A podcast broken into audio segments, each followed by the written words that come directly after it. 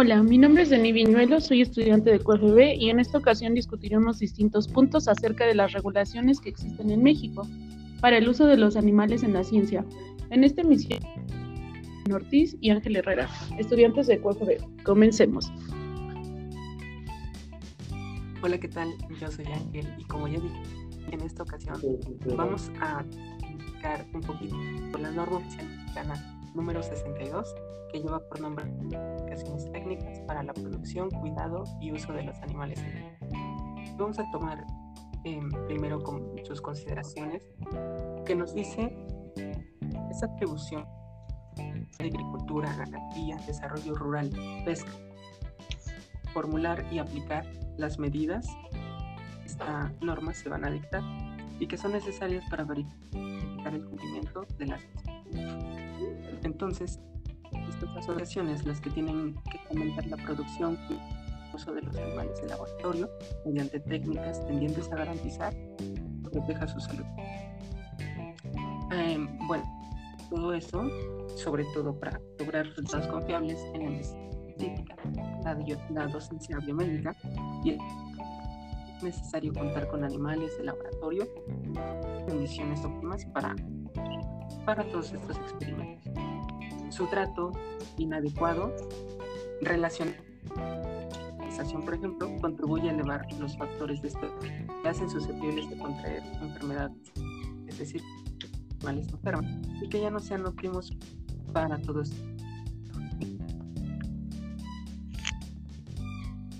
Como objetivo principal de esta norma, nos dice observancia obligatoria en todo el territorio nacional y las especificaciones técnicas para la producción y uso de animales de laboratorio que deben cumplir las personas físicas. Esta norma entonces se aplica a bioterios y, establecimientos que manejen principalmente tipos de animales como roedores, herbívoros y primates, primates no humanos y porcinos.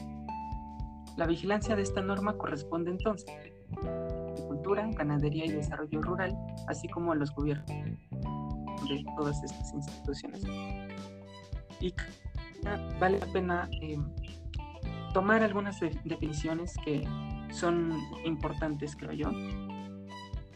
Sería ad libitum, que significa literalmente animales axénicos, los cuales son aquellos libres de microorganismos y que es mostrable y bueno, un animal usado en la investigación científica, desarrollo tecnológico e innovación se animal de laboratorio.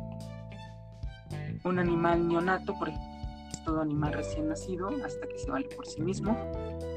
Bioseguridad son los métodos, técnicas e instalación destinados a salvaguardar la salud y la vida de las personas del laboratorio y proteger el medio ambiente. Y un bioterio, nos menciona mucho esta norma, es el instalaciones destinados al alojamiento y la manutención de los laboratorios durante una o varias fases de su es decir, desde su nacimiento, reproducción y muerte después de ser prueba de laboratorio. Por la CONASAC es la Comisión Nacional de Sanidad Agropecuaria. La eutanasia es el procedimiento humanitario empleado para terminar con animales de laboratorio y esto en la medida de lo posible sin producir la zoonosis, por otro lado, es la denominación genérica de las enfermedades que tienen los animales y que pueden ser transmitidas. Y entrando un poquito en los apartados generales de esta norma, tenemos principalmente la del tipo de letrero. Dice, toda persona física o moral que aloje o distribuya animales de los cuales ya mencioné anteriormente, principalmente carnívoros, y que, cualquier institución distribuya estos animales de laboratorio con fines de investigación científica debe dar aviso de funcionamiento a la Secretaría a, través de la CONASA. Tanto toda entidad con aviso de inicio de funcionamiento debe entregar un de actividades y todos, todas deben destinar responsables de cumplimiento de esta. Por lo tanto, todos los bioterios deben ser, independientemente de su tipo, designar un médico veterinario responsable y un responsable administrativo, porque en muchas ocasiones es el propio director. Todas estas instituciones deben aceptar un comité interno para el cuidado y uso de los animales de la Es decir, que cuando una institución se encuentra en la categoría en investigación científica o bien en una clasificación diferente, debe conformar un comité interno de los animales de laboratorio de carácter institucional. Esta responsabilidad recae sobre el director o titular respectivo de la institución Y los miembros del comité deben incluir, dije también, un médico veterinario, un, un investigador con experiencia en el manejo de animales de laboratorio. Una de las principales funciones del comité interno es que debe asegurar la existencia de un mecanismo institucional encargado de revisar que el cuidado y el uso de los animales sea de manera apropiada y humanitaria. También estos comités se toman atribuciones como reunirse y realizar un informe anual acerca del estado que uso de los animales de laboratorio. Debe, por supuesto, también y guías establecidas para el cuidado y uso de laboratorio y tener autoridad para detener procedimientos relacionados con el si todos estos procedimientos en algún momento no cumplen con el procedimiento aprobado por el propio comité. Bueno, también comenta aquí perfiles del personal técnico involucrado producción y cuidado de, los animales y principal o en primer lugar nos menciona el auxiliar técnico este debe estar capacitado y certificado para realizar de atención diaria de los animales de laboratorio y debe identificar signos de enfermedad, ya que él es el que está en contacto. Por otro lado, el técnico de laboratorio es aquel que debe contar con conocimientos de anatomía y fisiología, así como principios de anestesia. Las principales em, actividades van a ser la esterilización del equipo y también va a inmovilizar, tomar muestras y administrar por otro lado, el tecnólogo o supertécnico es aquel que va a realizar procesos descritos en las posiciones anteriores, pero además va a tener eh, procesos administrativos y de supervisión relacionados con la producción, cuidado y uso de los animales de laboratorio. Bueno, también creo que es muy importante saber de dónde es que estos animales las fuentes éticas, por así decirlo, de, estos animales.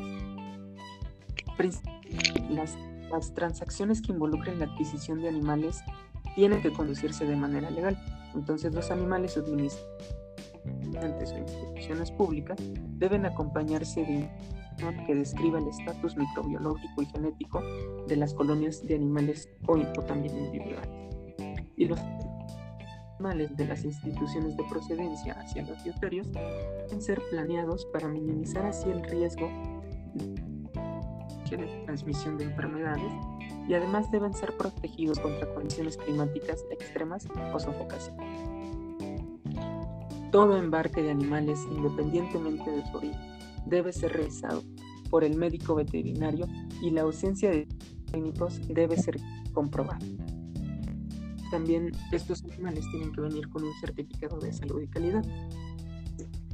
Estos animales que se compran, que en muchas ocasiones son donados o intercambiados, deben ir acompañados de este documento que establezca las condiciones.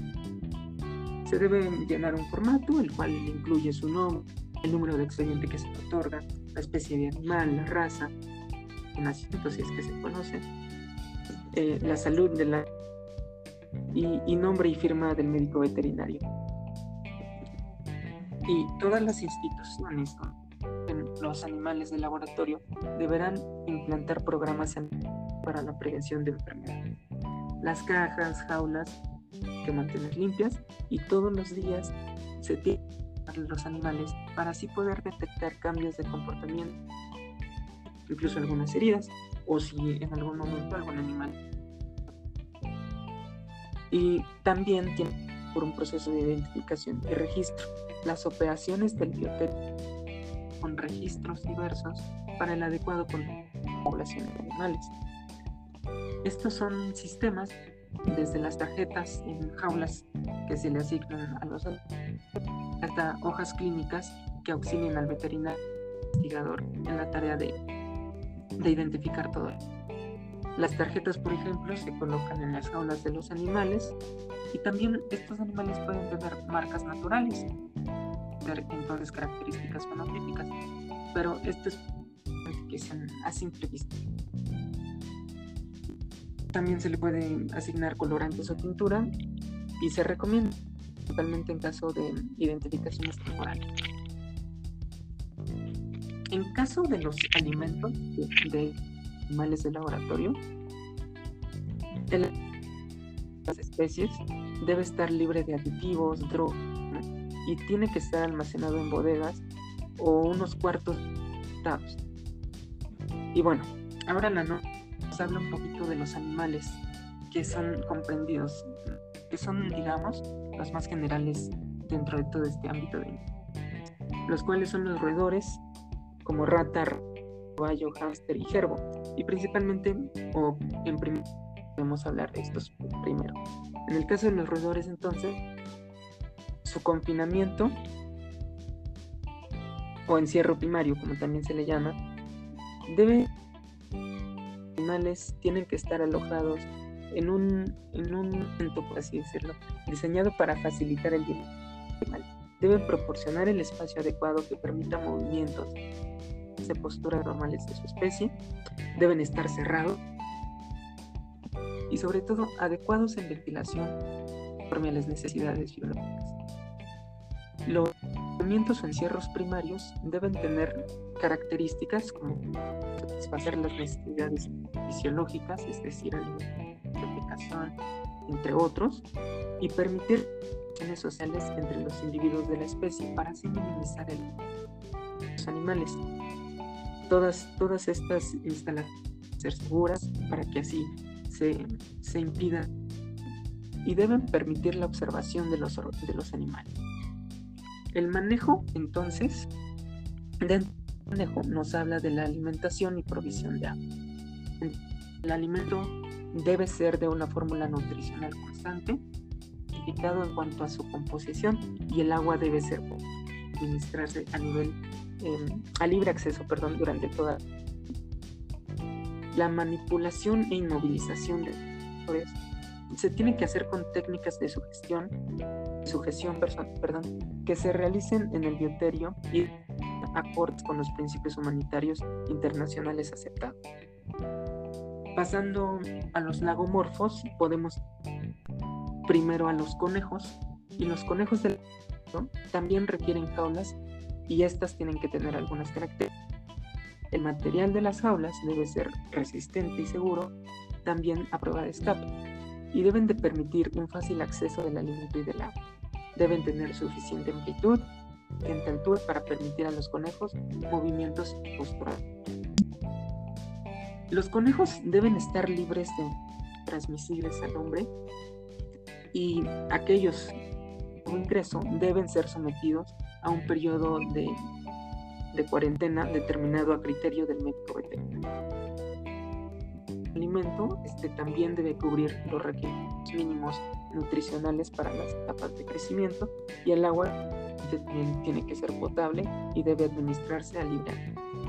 Los desechos generados por estos, por estos eh, conejos deben ser removidos y eliminados en condiciones de máxima higiene y las técnicas de manipulación deben ser profesionales con experiencia y que estén capacitados bajo supervisión del médico veterinario.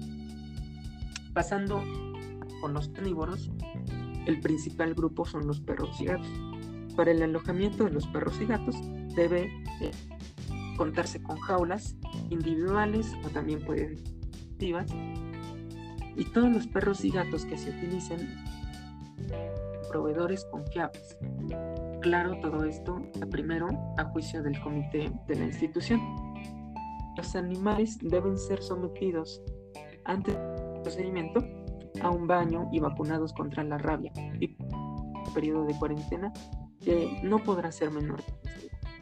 Cuestión de su alimentación, deben alimentarse por que cubran las necesidades nutricionales de la especie y los alimentos corresponder del animal. El agua, abundancia también tiene que suministrarse a los perros y gatos de manera y de libre acceso. Referencia al agrupamiento de animales consiste en alojar en nunca se debe hacinar a los animales son compatibles porque puede, puede generar peleas. Pasando a los primates no humanos estos animales filogenéticamente más cercanos al hombre. Requieren alojamiento especial y un buen conocimiento de su cuidado. Dieta, cuarentena, periodo de adaptación. Prácticas deben adaptarse a cada especie. son individuos que requieren de ambientes sociales y enriquecidos que proporcionen su bienestar. En México, los primates no humanos son utilizados principalmente para la es decir, estudios de farmacología, ecología, y su adquisición debe ser obtenida para el, perdón, deben ser obtenidos de lugares Cualquier animal importado también debe contra parásitos Todo primate debe someterse a un cuarentena. En el caso de los monos silvestres, debe ser un mínimo de 90 días. Y nunca alojados juntos animales que pertenezcan a diferentes especies. Cada una de las especies tiene requerimientos particulares por ejemplo, necesita de un espacio entre 0.63 y 0.67 metros cúbicos por kilogramo de... Y bueno, los vehículos las de transporte deben ser utilizados de manera higiénica, deben ser lavados, deben ser desinfectados inmediatamente después de ser utilizados. Y previo a otra remesa de animales. En relación a su nutrición, la mayoría utilizados en la investigación pueden ajustarse a una amplia variedad de dietas que son impuestas por el laboratorio. Y en caso necesario, las para primates deben estar equipadas con un mecanismo para... Así se facilita muchísimo la inyección de agentes tranquilizantes. Y el peligro asociado al manejo de primates no humanos mediante el uso de equipos, es decir, tranquilizantes. Eso está y bueno, ya para terminar, para terminar esta sección, pasamos a los porcinos. Nos dice que cada corral de las diferentes áreas debe estar equipado comedero y un bebedero. Y deben estar clínicamente sanos y ser de acuerdo al protocolo de experimentación aprobado por el Constitución. sensibles a temperaturas, por ejemplo.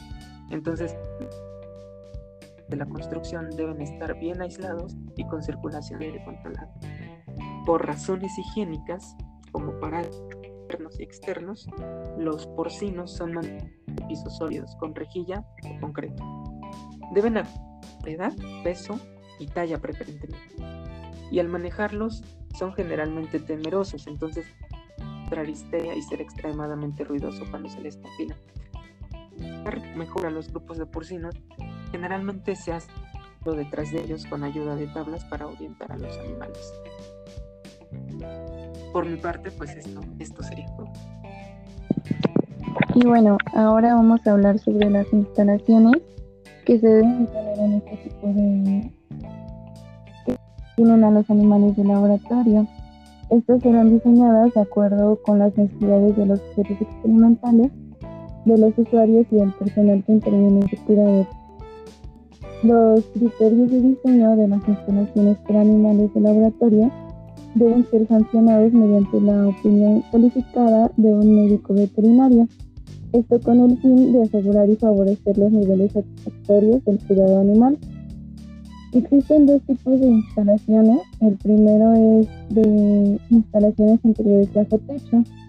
Aquí se encuentran los bioterios que están en recintos interiores, independientemente de su uso, función y especie de animales que alojan, podrían ser construidos en un segmento, nivel o espacio físico del edificio de un terreno de una institución responsable de su funcionamiento, con la previsión de que estos mantengan una independencia física efectiva que asegure tanto una operación eficiente como libre de variaciones indeseables que afectan la respuesta experimental del sujeto.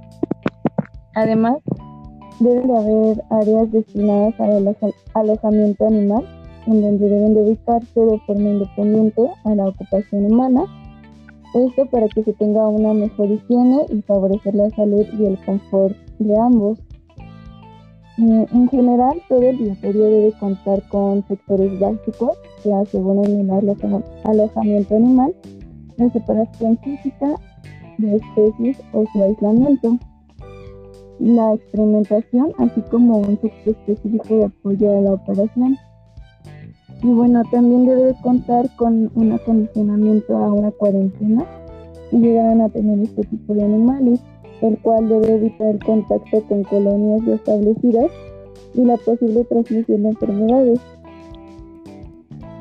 Las diferentes especies de animales de laboratorio deben ser alojadas en cuerpos independientes, como ya se ha mencionado, a menos de que el comité autorice lo contrario, de acuerdo a las características que tenga el protocolo de investigación o el propósito experimental o reproductivo, al cual estén sujetos. Estos bioterios deben contar con cuartos especiales en donde tengan un aislamiento sujeto inoculados con radioisótopos, agentes infecciosos o bien sustancias tóxicas. Dependiendo del programa del trabajo del bioterio, eh, debe contar con un cuarto de procedimientos diversos para la manipulación experimental de animales, tratamientos, recolección de fluidos corporales o necropsias así como también una identificación y preparación quirúrgica en otro tipo de casos que se vienen a encontrar. Es necesario que se debe de tener una área de cirugía en donde se puede encontrar un quirófano, ya sea para cirugías con mayor supervivencia del animal. deben de, sus dimensiones y equipamiento estarán en función de las necesidades de la institución y de la investigación que se esté realizando. Además, también debe tener eh, al lado un área de recuperación para que esté destinada ah, de acuerdo a las necesidades de la atención de los sujetos sometidos a procedimientos invasivos de conformidad en el criterio veterinario. Y también debe existir un almacén para guardar el material de cama limpia, como viruta de madera o otro tipo de material de los animales de bioterio. Este depósito eh, debe tener alimento con una independencia efectiva eh, para que no haya una, no entre alguna bacteria o forma nociva. Estos insumos destinados deben de ser para animales de laboratorio a fin de evitar la infestación de, roedores silvestres, así que deben de estar muy bien protegidos para que no puedan entrar este tipo de animales. Y pues también debe contar con un depósito de eliminación de desechos. Esta debe estar localizada de manera independiente a las áreas de alojamiento animal y también tiene que estar equipada con refrigeradores y otros equipos. Esto va de acuerdo con la necesidad de mantener un manejo higiénico de, estos desechos, además de que también pueden haber desechos como cadáveres, órganos o partes de los tejidos, líquidos corporales, en donde estos deben estar considerados como residuos peligrosos y serán manejados y eliminados de acuerdo a, como lo menciona, la norma mexicana 087, así como también la Ley General de Equilibrio Ecológico y la Protección del Medio Ambiente. Eh, debe de contar con sector independiente que permita al personal involucrado en cooperación al disponer de un sector para descansar y para tomar sus alimentos esto debe de estar de manera independiente a los cuerpos de los animales para que igual no pueda llegar ninguna fauna nociva o algún otro contaminante con, con los animales. Y pues también deben de tener regaderas provistas de agua corriente, fría y caliente y sanitarios que permitan la máxima higiene y seguridad en el trabajo. Deben de tener estas instalaciones características muy descriptivas. El primero debe de ser que los pisos deben de tener una superficie lisa, impermeable y de resistencia satisfactoria, con el fin de permitir la durabilidad, facilidad de limpieza y desinfección con sustancias químicas u otro método. Las paredes de los puertos de animales deben poseer resistencia e impermeabilidad. Sus acabados deben de estar libres de montas imperfectas y oquedades. Ah, y los techos deben tener una superficie lisa y carentes de grietas. Y las puertas y ventanas deben de, de ser resistentes y durables para que tengan de construcción deben de impedir la entrada de fauna nociva. Y por último, las, los pasillos deben comunicar de manera eficiente las diferentes secciones del bioterio, la altura y ancho deben de permitir el del equipo para transportar a los animales, otros equipos que se deben de manejar para el tratamiento de estos. Y bueno, las tuberías de las instalaciones deben identificarse de acuerdo con el material que transporten, de conformidad conforme a los códigos estipulados en la norma 028. Además de todo esto, también se debe de contar con un control del medio ambiente, que este debe estar objeto de atención para el animal de laboratorio a fin de evitar que aún pequeñas variaciones de este afecten negativamente la respuesta experimental. El primero de este control de medio ambiente, la primera variable sería la temperatura, en donde estas instalaciones de los animales de laboratorio, ya sean para reproducción o experimentación, deben de mantener una temperatura de los cuartos.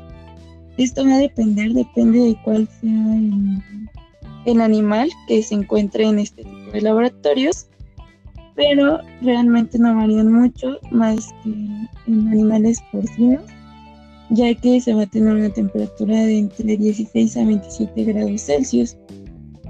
la humanidad también es importante en este punto, ya que las instalaciones que alojan animales de laboratorio proveen una humedad relativa entre el 40 y el 70%. En cuanto a iluminación, las instalaciones del bioterio estarán iluminadas con luz artificial tipo luz de día usando lámparas fluorescentes. Y el ruido también es un factor importante en donde se debe controlar con dispositivos de contención y control de ruido en equipos rodables, carros de servicio y en ruidos excesivos, ya sean de lavado o bien de especies como perros y primates no humanos. Así que para no alterar a los animales es importante que todas estas variables estén controladas para que se obtenga un buen manejo en el protocolo de investigación. Y como segundas instalaciones tenemos las instalaciones eh, exteriores. Normalmente estos refugios o alojamientos al aire libre, tales como corrales, pastizales, entre otros, son el método común de alojamiento para algunos animales y es aceptable.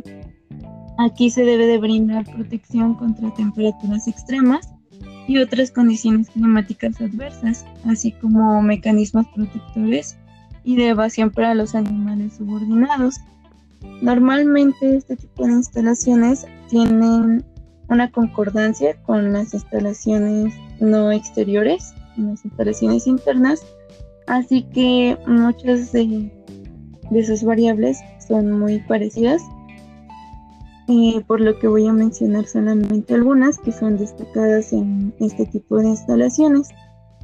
Y bueno, en su localización se deben encontrar en recintos exteriores, independientes de su uso, función y tipo de animales que alojen deben de ser ubicados en un segmento independiente de edificios no relacionados con su actividad a fin de minimizar el acceso contactal.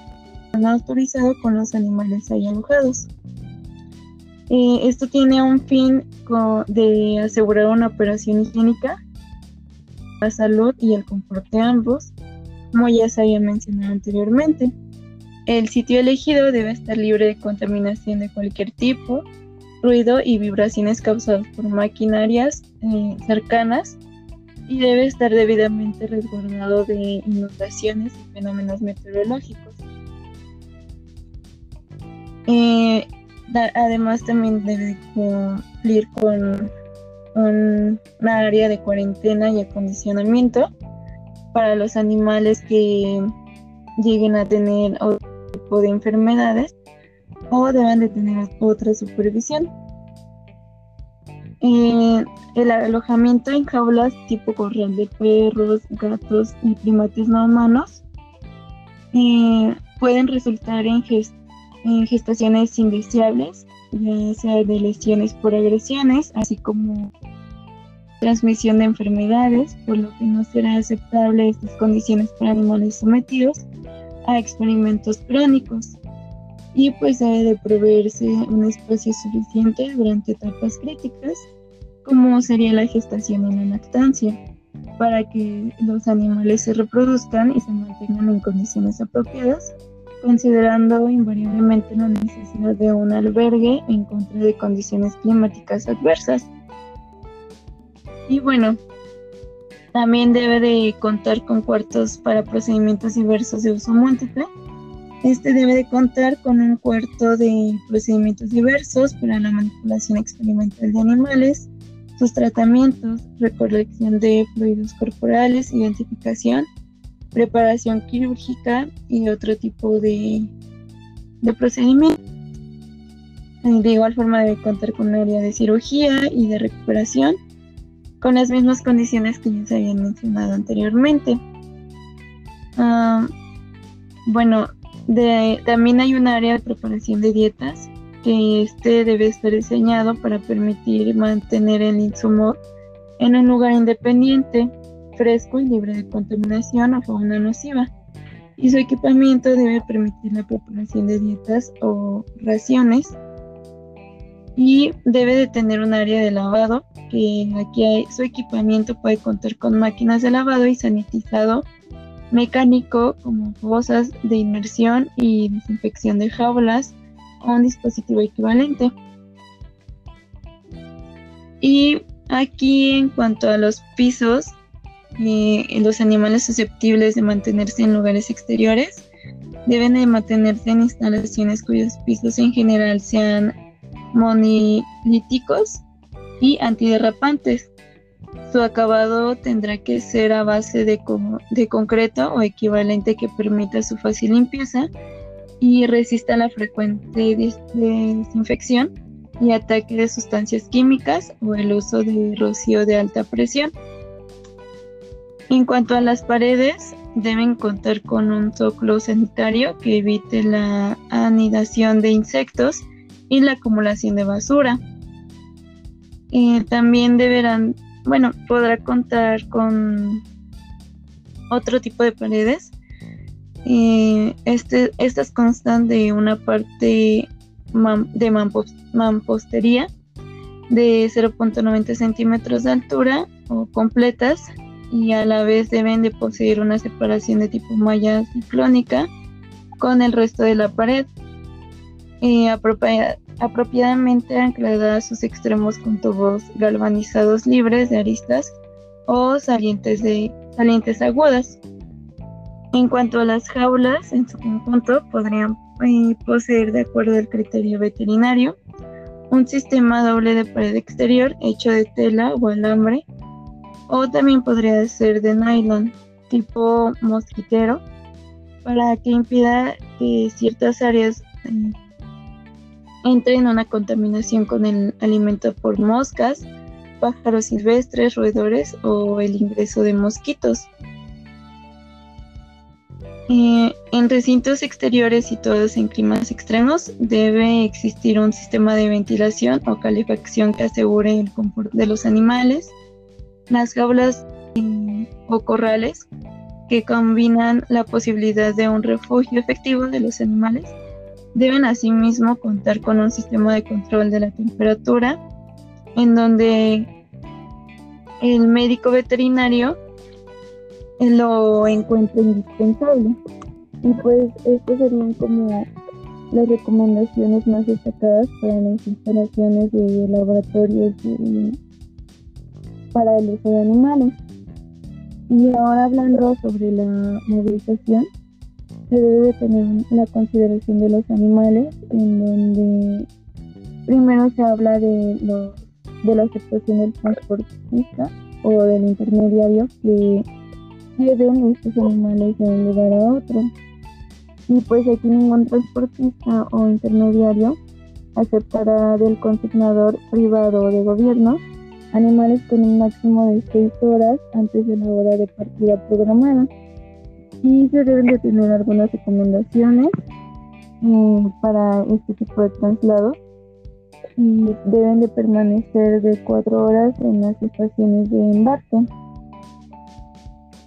Estos transportistas son responsables del transporte de los animales del laboratorio y deberán, y en su caso, tomar las precauciones necesarias para evitar que los animales eh, en cualquiera de sus movilidades permanezcan a la intemperie o bien se expongan a temperaturas extremas que, afecten su salud y su bienestar. También deberán de hacer una notificación al consignatario. En esta documentación correspondiente se notará la hora y el método de cada uno de los intentos de notificación así como el nombre de la persona que hizo esta notificación y debe de haber un confinamiento o encierro primario para la transportación. Aquí ningún transportista debe trasladar animales recluidos en confinamientos o encierros primarios que no ofrezcan eh, algunas de las características siguientes. Y como primera característica se tiene a la solidez y a la inocuidad, en donde se habla que el inferior del confinamiento o encierro primario debe estar libre de, eh, protuberancias que puedan causar lesiones a los animales ahí contenidos, así como debe de contar con una sala de emergencia. una vez en donde aplica el confinamiento o encierro primario, que no encuentran perfectamente así al área de carga para animales del vehículo de transporte. Y bueno, este también debe presentar en su exterior agarradera u otros artefactos. Necesitan levantar. Existen los funcionamientos en primarios fijos con el sistema UV y en este tipo de confinamiento preferentemente permanentemente fijo en el área de carga animales del vehículo de transporte, de tal forma que la abertura frontal de ventilación y esta debe abrir hacia el exterior con el fin de que no obstrucciones hacia el pasaje del vehículo de transporte. Y estos confinamientos deben de tener un piso sólido para evitar el goteo de los desechos y experimentos animales. Y así como también debe de estar limpio, seguro y no debe de tener ninguna sustancia tóxica. Es adecuado para absorber la, la humedad en cantidad suficiente para mantener los animales recluidos limpios y secos. Y Hablando del vehículo en el que se van a transportar estos animales, puede ser un vehículo motorizado, ferrocarril, aéreo o marítimo. Aquí en el espacio de carga para animales de, vehículo se debe de trasladar los animales y debe de estar diseñado y construido para preservar la salud y proteger la seguridad y comodidad en todo momento de los animales que estén en en ese momento. Y debe de, tener, eh, debe estar conformado de tal manera que evite la entrada de, de humos y gases generados por el motor del vehículo. Y bueno, también debe de tener provisión de agua y alimento. antes de, de irse, estos animales deben de tomar agua potable dentro de cuatro horas previas para ser transportados y durante el transporte los animales en tránsito, excepción de, de, de, algunos animales, deben de tener acceso al agua potable al menos cada dos. Desde el momento de la partida que son aceptados para que y deben de tener cuidados importantes durante su transportación en donde debe una persona que los puede estar observando con frecuencia para que indiquen en qué condiciones se encuentran. Y por lo menos deben de ser cada cuatro horas para asegurarse de que tengan, de que puedan respirar normalmente y la temperatura ambiente pues, y no afecta a ninguno de estos animales. Mm, y deben de tener eh, una estación de carga en donde los transportistas o intermediarios no deben mezclar embarques otra carga inanimada y se debe de haber un manejo de los animales y la movilización de estos animales desde las áreas de carga hasta los vehículos de transporte, de transporte y viceversa deben realizarse con un empleo de los artefactos apropiados y lo más rápido posible. Todo esto va relacionado a una importante limpieza de higiene que deben de tener estos animales y que tampoco puedan estar estresados para que haya un, una alteración en las investigaciones que se están realizando. Y bueno, como último tema del cual les voy a hablar son las técnicas experimentales.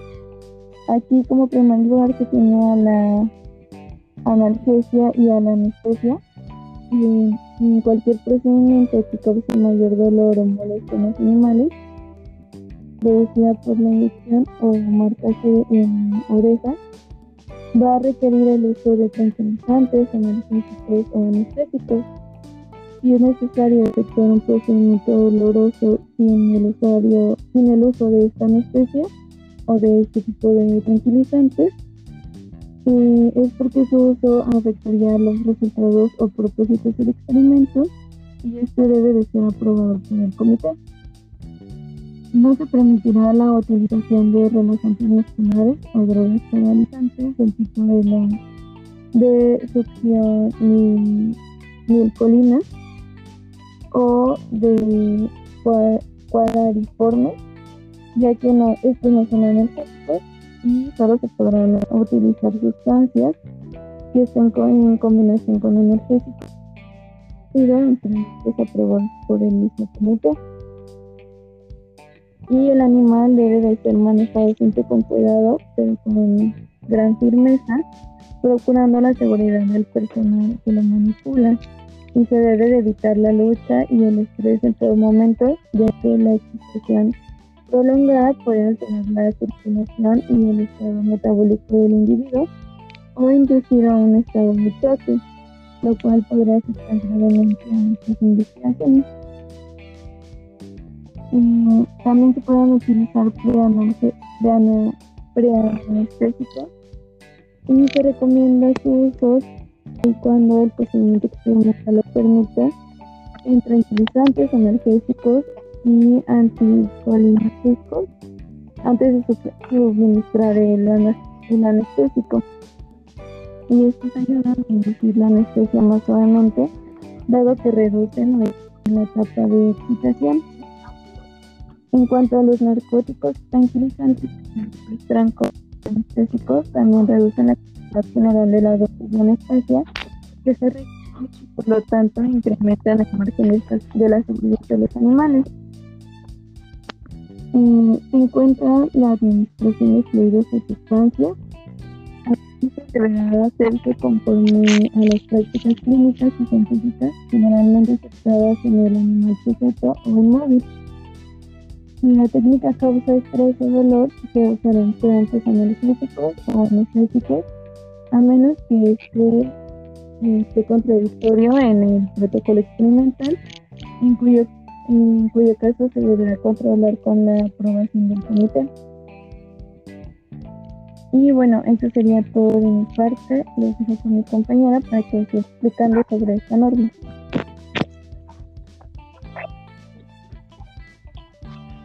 Bueno, y tocando otro tema controversial es la norma número 9 que tiene los lineamientos sobre la eutanasia. Pero para empezar, ¿qué es la eutanasia? La eutanasia tiene como objetivo inducir la muerte de forma humanitaria a los animales que se usan en investigación científica, en el desarrollo tecnológico o la innovación, también en algunas pruebas de laboratorio y enseñanza para eliminar el dolor o el estrés. Estos procedimientos se deben, en estos procedimientos se tienen que utilizar técnicas que sean de rápida inconsciencia para cardíaco y o respiratorio y pérdida de la función cerebral. Además, deben reducir al mínimo la perturbación emocional la incomodidad o el sufrimiento experimentado por la persona que lleve a cabo el procedimiento. Esta norma nos habla sobre las consideraciones generales, como lo es la concordancia en las leyes federales desde la adquisición, la posesión, el comercio, el transporte, la prescripción médica, el suministro, el empleo, el uso y el consumo de algunos fármacos, entre otras cosas. También nos va a hablar sobre la responsabilidad de la selección del método de eutanasia, y este va a recaer en el investigador y o médico veterinario responsable. En el caso de los métodos de la eutanasia no mencionados en esta norma, es, es indispensable la aprobación del comité, la cual estará basada en la justificación escrita de índole científica y es presentada por el investigador. Vamos a encontrar que sin importar el tipo de grupo animal destinado para eutanasia, se van a establecer procedimientos que deben ser seleccionados de cumplir invariablemente las siguientes cosas. Para empezar, es que al inducir la muerte, al inducir esta muerte, no debe producir signos de pánico o ansiedad en los animales. Inducir la inconsciencia de estos animales eh, debe de ser en un tiempo mínimo, debe ser un método confiable y reproducible, también debe de ser seguro para el personal involucrado en su uso, debe poseer compatibilidad con los requerimientos y el propósito del estudio, tener un impacto ambiental mínimo, ser a prueba de fallas, localizarse en un sitio apartado de los, de los demás animales. Y también se deben de tomar precauciones necesarias para reducir los riesgos de la exposición aguda o crónica a la mayoría de estas sustancias que son utilizadas para este médico, método, perdón, ya que van a representar para la salud del hombre un maleficio. Por ejemplo, el éter es explosivo, el alotano eh, produce narcosis, el nitrógeno y el monóxido de carbono hipoxemia y el óxido nitroso produce adicción. Asimismo, durante este proceso de eutanasia existen los métodos físicos de eutanasia que y son la dislocación cervical, la decapitación, perno cautivo, penetrante y electrocución, y se pueden aplicar en las siguientes circunstancias.